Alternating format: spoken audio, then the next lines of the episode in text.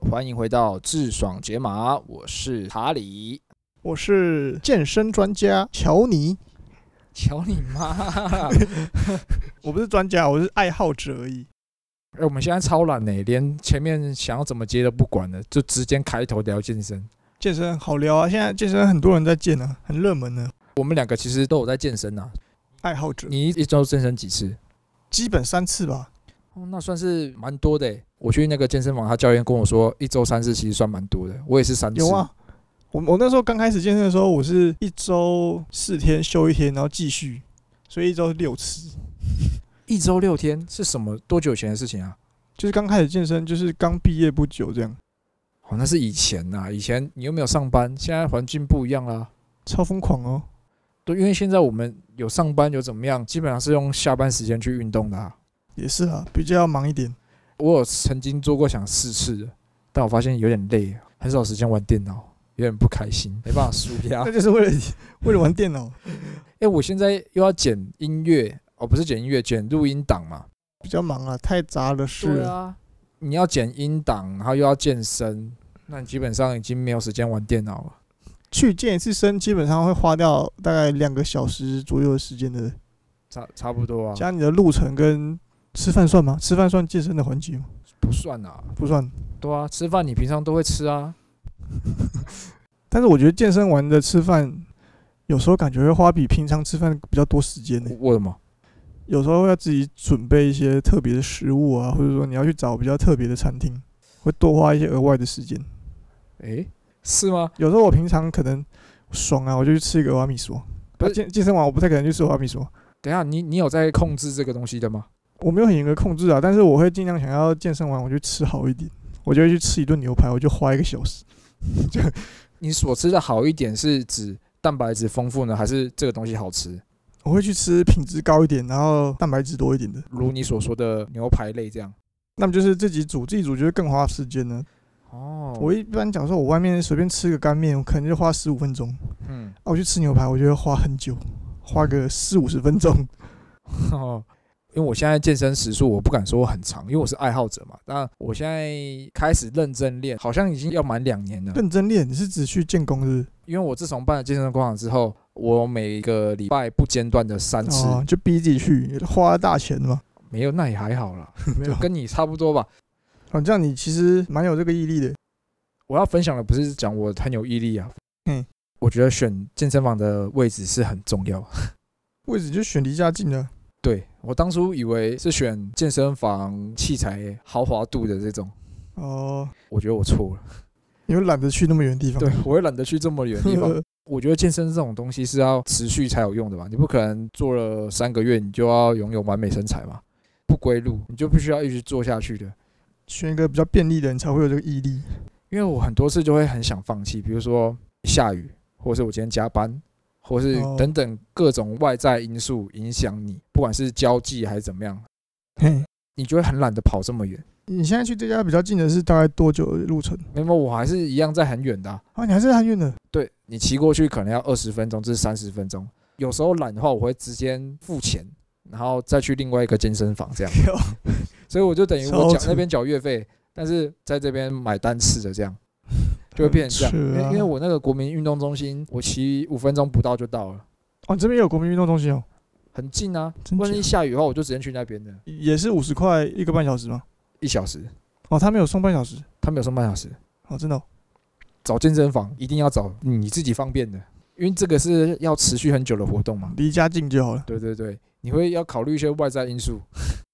我是以前都是去那种市立的那种运动中心的健身房啊，嗯，然后那人就超多。因为我以前没有在上班的时候，我可能就是上午可能九点十点去啊，他们就下午两三点去，哼我都没有体验到那个尖峰时段。哼，然后后来我上班之后，我可能下班大概六七点才去，然后我就会发现我在那边半个小时哦，在那你边要什么要都排没有队，对不对？就没有东西可以用啊，超多人 哎就我觉在那得边半，我觉得有些人真的很白目，就是坐在那边划手机的。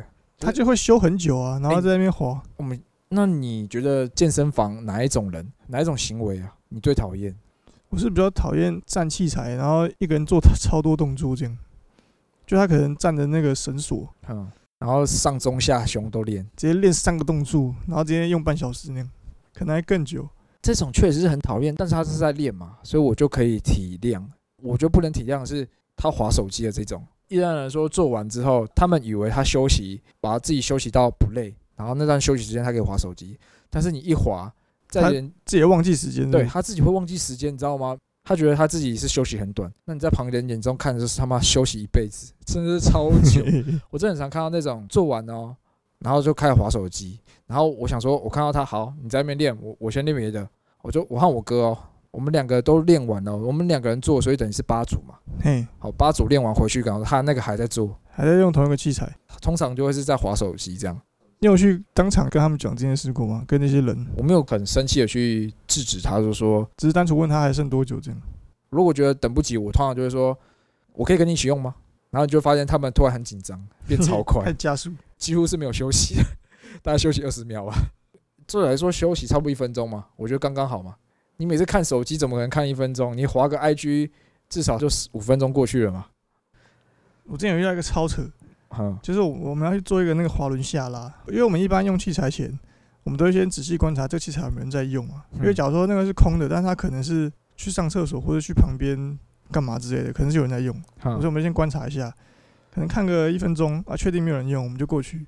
嗯，然后我们正当我们用到一半哦，可能我拉个五下之后，就有个人过来，他说什么这是我的。这下我在用哦，你们可能要换一个哦。靠然后我们想，北哎看、我们刚旁边看那么久都没有人啊，是怎守样？卫范围超广。然后我们就想说，哦，好吧，那就给你用。嗯然后我们就要找其他器材嘛，顺便看一下这个人刚刚怎么回事，怎么消失。嗯，然后我们就看他拉那个滑轮下拉，拉完一组之后，他就跑去旁边指导一个女的深蹲，把妹。因为我们后来就找到一个其他器材嘛，我们就在旁边看观察他，嗯，指导那个人深蹲，可能指导个五分钟，指导指导这么完久，就跑去旁边自己在那边做硬举，还做硬举，然后 旁边做完硬举，就可能就过了十分钟，他就回来拉那个滑轮下拉，他总共做几个动作？他就自己做硬举加那个滑轮下拉，但他中间还去教别人、哦，啊，还去加别人。所以他用这个器滑轮下拉的频率大概十分钟用一次，你知道吗？嗯，其实有这个训练方法，这个他们叫做超级组。你做了这组动作，紧接着做下一组动作，但他没有紧接着啊，中间会隔五分钟以上啊，然后再回来。所以就是这个就是比较白目的。再来说，你隔这么久，你让人家用一下也不会怎么样吧？你没有一直在使用，你就可以让人家用啊。都还有脸跑来跟我们说叫我们离开，他老板啊，真是超级闹。我们虽然不是说专业，但是我们都知道，你去健身房要求的是感受度嘛，任何部位都需要让你的肌肉有充分的感受度，就你姿势要对，你出力的方式要对，对对对。然后我又看到有些人是拉超快，拉小快。通常都是年纪比较大的，就一个很猛过来哦，很威武哦，拔起那个插销，直接插到快底。 我就讲说下拉好了，我下拉他就开始疯狂爆拉，然后身体疯狂爆带动，全身力量一起拉，用全身的体重去拉，拉超快，然后最后一下突然一个爆裂放手，砰， 然后就站起来，然后喝他这个水 声音是展现他拉的有多重。对对对对对，就是有点类似这样的感觉，我就会觉得，呃，算了。啊你也不好意思去纠正人啊呢，因为你其实你也不是练得多壮多没必巨要啊。了，我觉得一般没有必要去纠正别人。我们要求的是感受度嘛，你做的每一下，你对你的肌肉的发力，你要很有掌控。对啊，然后要你很不是超快，其实不是要比快，你知道吗？是要比感受度，也不是要做多重，主要就是你要在你的肌肉感受度最好的状态下做最重的重量，达到肌肥大的效果。嘿，基本上是这样啦。所以如果你看那种爆裂做的，它肯定你肌肉感受度哪有办法传导这么快？你要怎么样有肌肉好的感受度？你就是在离心的时候，你要放比较慢；就是你在回去的时候释，放力量的时候，对，在释放力量的时候是要慢的，才会让你的肌肉有充血、有嗯饱满的感觉。然后如果像那种爆干块的那种，你做完你可能不知道哪里酸哦，你可能做背，但是你可能额头很酸，或者是你手臂很酸。你确实我们是做一样的动作嘛，你就可能就没有达到那个效对果啊。我觉得有差哎、差很多哎、像之前有些动作，我就做那种机械式的啊，我就插超下面，超重， 然后我做超快。我说这个机器是不是设置太轻啊？我怎么一个初心者就可以用那么重？然后后来我就发现我做太快了。嗯，我过了一阵子之后，我就想说试试看做慢一点的。然后你去集中你肌肉出力的部位啊，哈，你发现你这个重量你根本就是做不起来的，我要直接降到二分之一的重量。降这么多，以前速度可能两秒可以做一个，一秒做两个啊，哈，然后现在改成三秒做一个，嗯三秒做一个，就速度直接差了六倍这样。你会发现比较难做以外，之然后它对你肌肉的成长也有很大的影响啊。真的，这个不是我们这些菜鸡所说的。你今天叫巨石强森来讲，他也是跟你讲同样的话， 叫你不要在那边超快。超快，动作超大，你知道还有一种人很酷吗？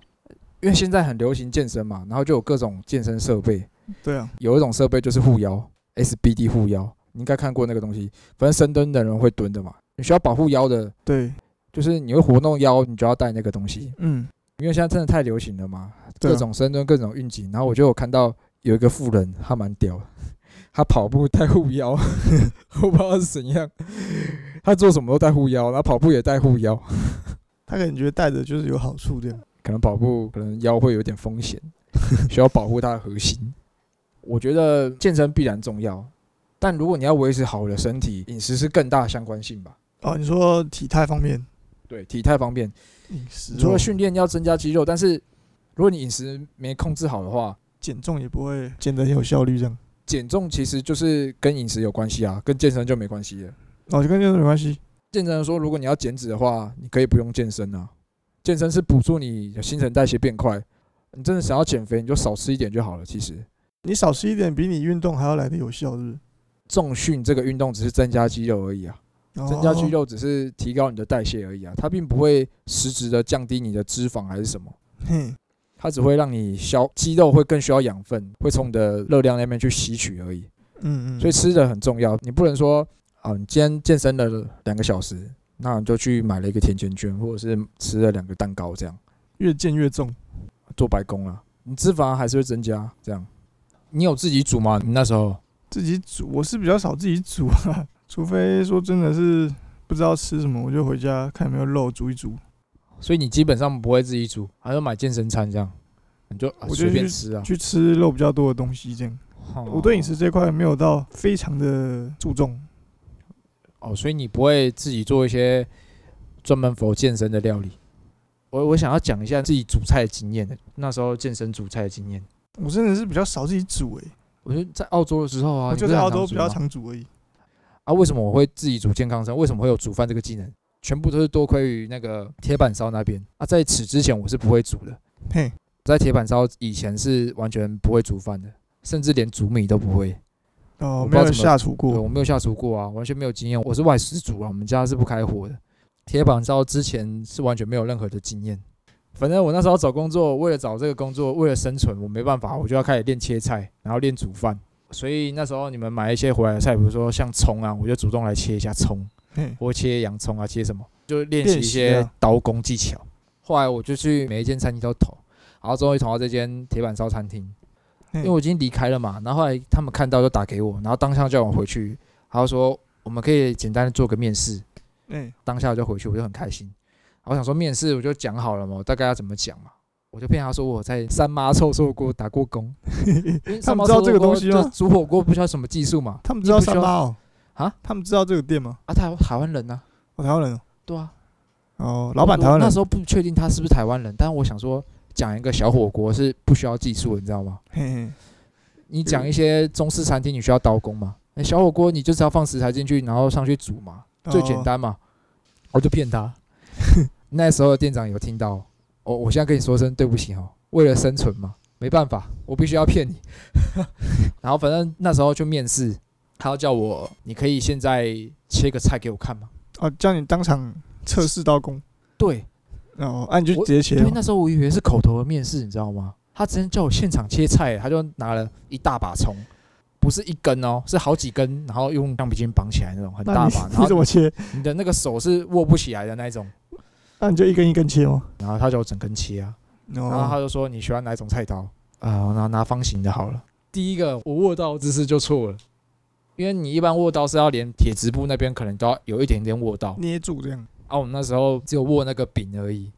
他说：“你这样握刀很危险欸诶，你会不够稳，有会切到自己 的手。”我说：“哦，我们三妈臭臭锅，我们那时候是用剪刀剪。”我们葱没有切葱花，我都是用剪刀剪成葱段呐、然后看照片，用剪刀剪那个辣椒， 我说用剪刀剪。 他说那那我现在可以改这样，然后反正我就改他的方式去切。之前有切过一两次嘛，在家里有先磨有练练一下，习啊，对，但还是很烂，但我就照切。他说：“你这个葱花可能有点太粗了吧？”我确认一 下，让你看一下我们这个店里的标准。看他这个切，我没有跟你盖，他跟小当家一样。 后来他有示范切胡萝卜跟节瓜，哎，真的跟小当家一样，就会看到那个萝卜片一直喷，一直喷，一直喷。往他右说那往种右喷这样。对对对，所以我们啊这个好猛等哦级是有一个很巨大的差距。那啊他还录取你了是不是？对他还是录取我，我我也不知道为什么， 他是被我的真诚，我不知被道你那的时候勇是被怎么你的勇气打动。好了，这边跟他说一声对不起啊，我不是故意的啦，为了生存 嘛。哦，我那边也也待了四个多月嘛，我也有帮到你啊。那你后来有练成他那个刀工吗？那边我是学到很多技巧，刀工的技巧，因为他们要切一堆东西啊，所以所以我觉得我目前我刀工还算 OK，哦，对、啊，以一个业余的来算还算 OK。就是我回家切给我妈看，她吓到， 我那洋葱怎么可以切这么薄？但是我们那店长看到，他一定会觉得很傻眼，干这么粗，你这样切的够快吗？还是也是慢慢切？够快啊，够快啊。够快够薄这样？够快够饱了。那边他就是让魔鬼训练啊，他其实算有点凶啊。有一次我切完一整袋洋葱，他就说：“我今天是请你来切洋葱的吗？因为我切一个上午，切一种，我今天是花钱请你切洋葱的吗？”我就很紧张啊，我就你有从此你之有后我就回切嘴超吗快，没有回嘴。我不能回嘴啊，我真的实力不够啊。我这个人就是我不会去找很多理由啊，我真的不好我就改嘛。这个也是有好处的、啊，也不能说完全就是很惨痛的经验这样。就是后面到很受用。到后期交女朋友也是靠这个，你知道吗？你煮什么给他吃？有想了各种料理啊，比如说炒面夹面包啊这种，哦，炒面面包，日式炒面夹面包，哼，好吃。我我觉得还不错啊。因为澳洲其实那边东西不会像台湾这么方便，随便就可以找到很多很好吃的东西，所以你有做出这样很特殊的东西，然后不要太难吃，其实就算特别了啦。这你们住太偏僻吧？我们那时候住在那个布尔物啊，我们每天都吃超豪华。因为我们住到比较偏的地方啦，没有太多华人餐厅，你要上去餐厅吃饭就是很贵的那种，基本上都自己煮啦。哼，就每天换一道料理啊，什么三杯鸡啊、葱爆牛肉啊，有的没的，打抛猪啊，各种想食材，各种做。自己煮啊了。你这样听好像都很屌嘛，嘿，其实也是有很糗的时候啊，也是有做过很闹的事情。很闹是这样。若干年后，我和我女友已经在一起了，那时候我们已经移动到雪梨了。然后那时候若很干年是这样。哦，没有啦，就是几个月后啦，我忘记了、时间点，我记不起来了。在有一晚很冷，我记得，对，你可以想象讲话都会吐烟的那一种，可能个位数的气温。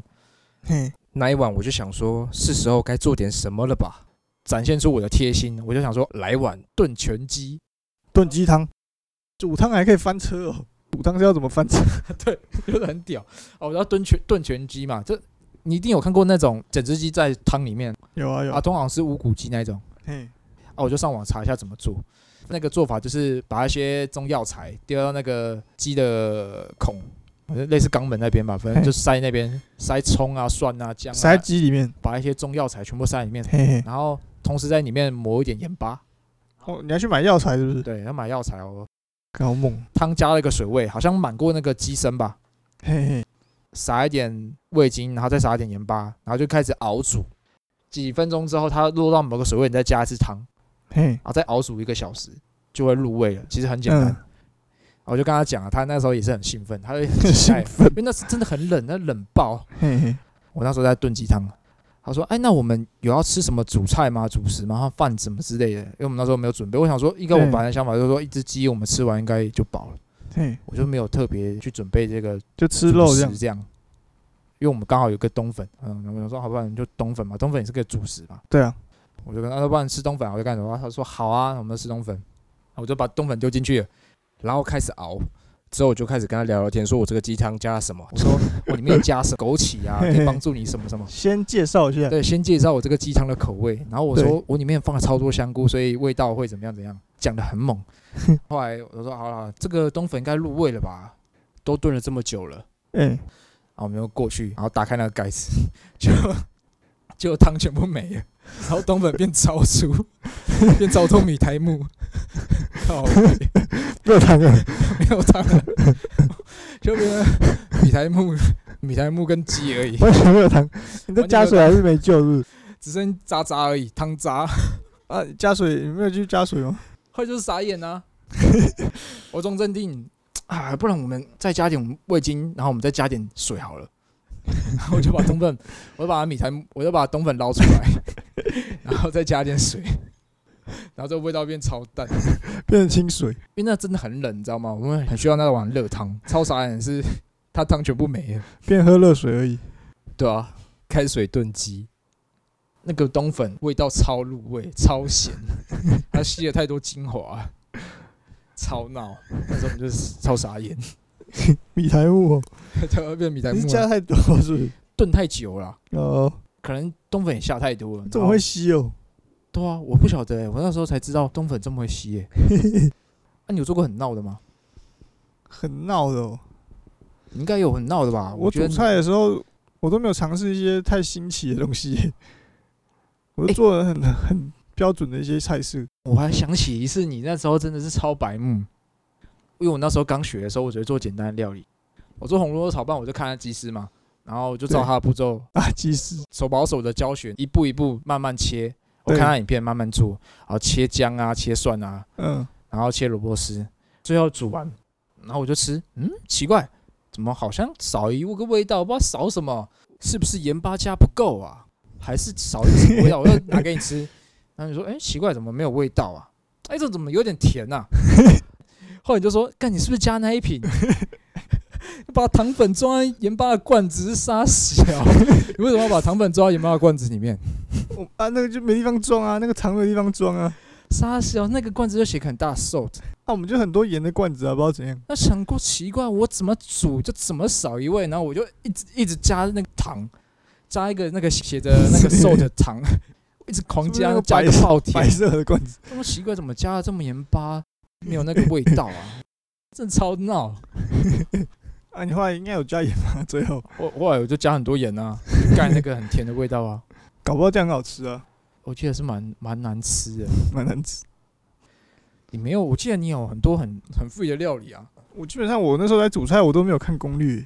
我现在想一想，蛮后悔的，是我没有很认真的去学习一道菜品这样。我觉得我那时候我在澳洲煮过最满意的料理，我觉得非常不健康，啊什么？就是热狗堡。热狗堡，我不知道那算香肠还是热狗、欸，有点像香肠吧，偏香肠。我嗯，们去买那种超便宜香肠啊，超便宜培根，然后我先把培根煎到有点小焦，嗯然 后我就撒一堆砂糖，撒一，然后直接把它用成一点焦 糖焦糖果培根这样。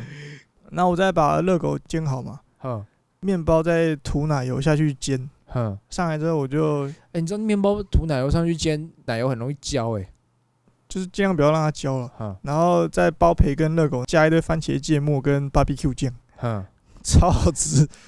那个酱料欸加那其实个可是其实听培听起来蛮酷的啊。超好吃啊！那是我做过我吃起来最爽的，但是看起来超不健康。哦你去看那个培根超油腻，然后感觉是有点小小焦这样，然后热狗又是有点不太健康的 感觉，超重口的、哦，超咸、超甜，然后又超好吃的那个面包，奶欸油香其。实我听到这样，我觉得还蛮有想法的耶。还是你去搞一个餐车来卖，专门卖这个焦糖热狗堡。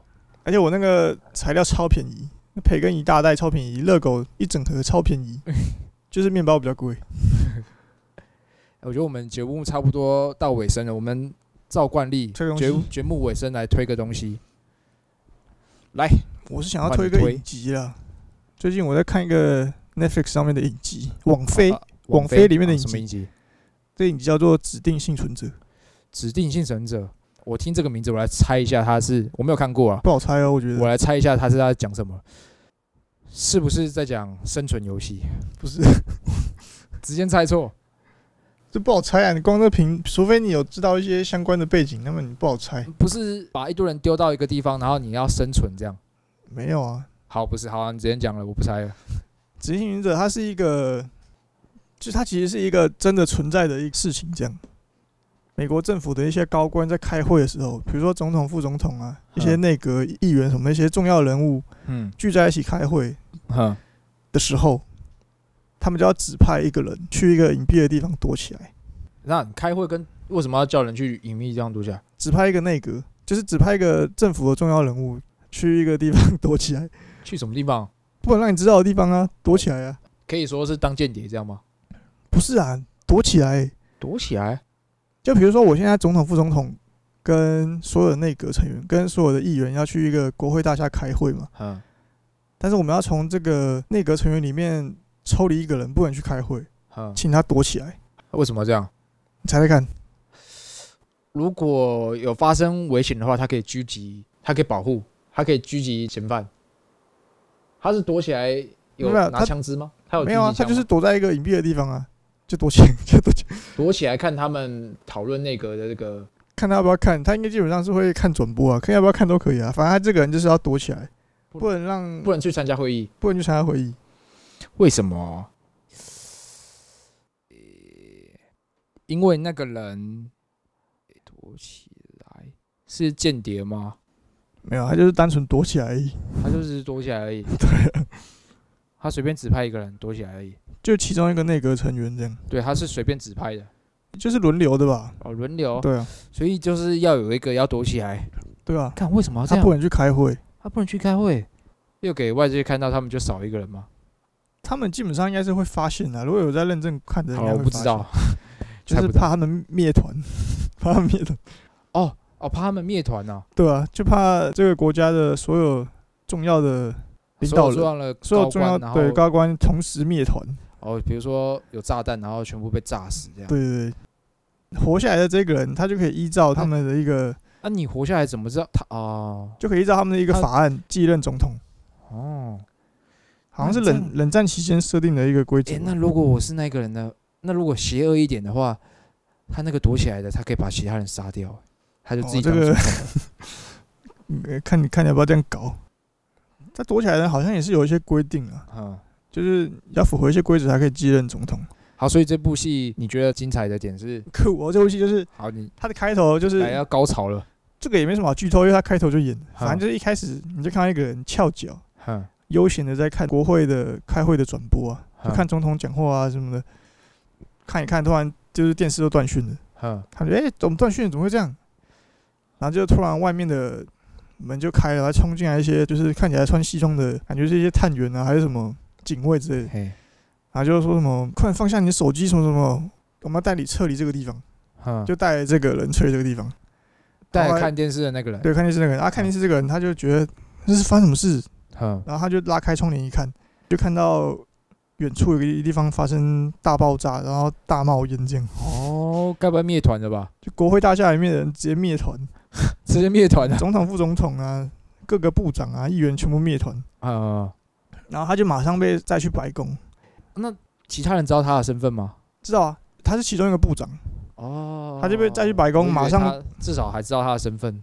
会被指定成幸存者的人都是重要人物啊，就是一定是部长级的，嗯，然后他他就马上就被载去白宫，马上就继任总统。他有迫害吗？还是照理来说，这样听下来，我预想是他会一直遇到暗杀这样。他剩下这个人，然后有人想要除掉这个势是力，有这个危险啊，就看坏人想干嘛。